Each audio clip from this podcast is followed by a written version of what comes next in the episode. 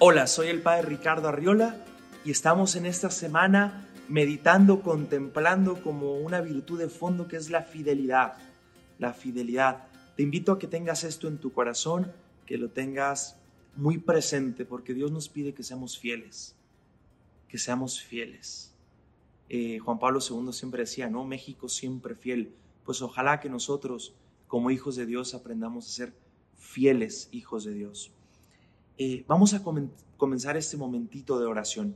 En nombre del Padre, del Hijo, del Espíritu Santo. Amén. Señor Jesús, estamos en esta semana preparándonos para tu pasión, muerte y resurrección.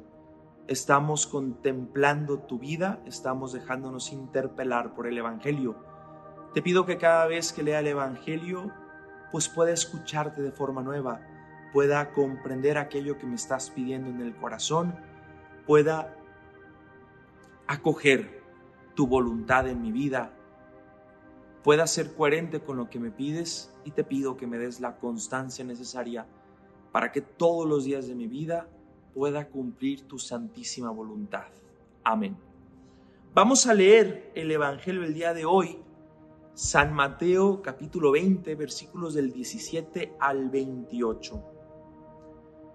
En aquel tiempo, mientras iba de camino a Jerusalén, Jesús llamó aparte a los doce y les dijo, ya vamos camino de Jerusalén y el Hijo del Hombre va a ser entregado a los sumos sacerdotes y a los escribas, que lo condenarán a muerte y lo entregarán a los paganos para que se burlen de él, lo azoten y lo crucifiquen, pero al tercer día resucitará.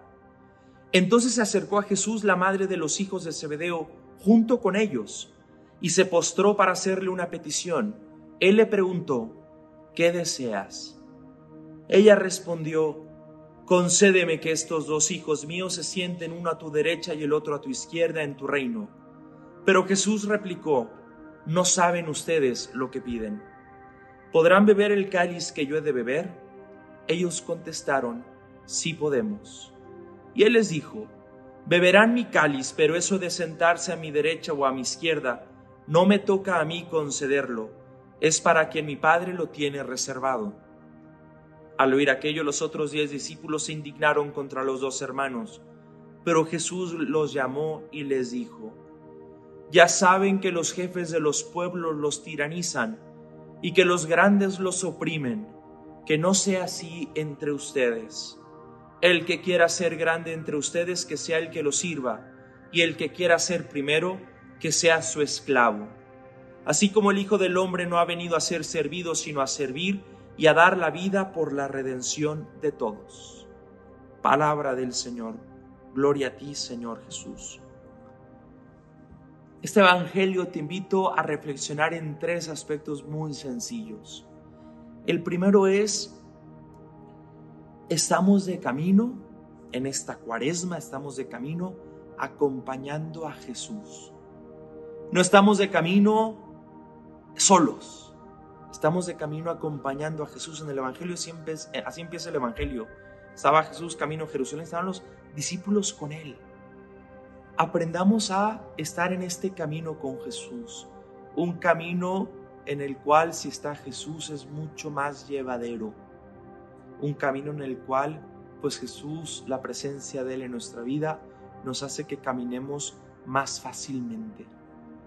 El segundo aspecto, el segundo punto que te invito para esta meditación, este momento de oración es la pregunta que Jesús le hace a la madre de Santiago y de Juan. ¿Qué deseas? Una pregunta que va directo al corazón. ¿Qué deseas? Que es aquello que desea tu corazón realmente.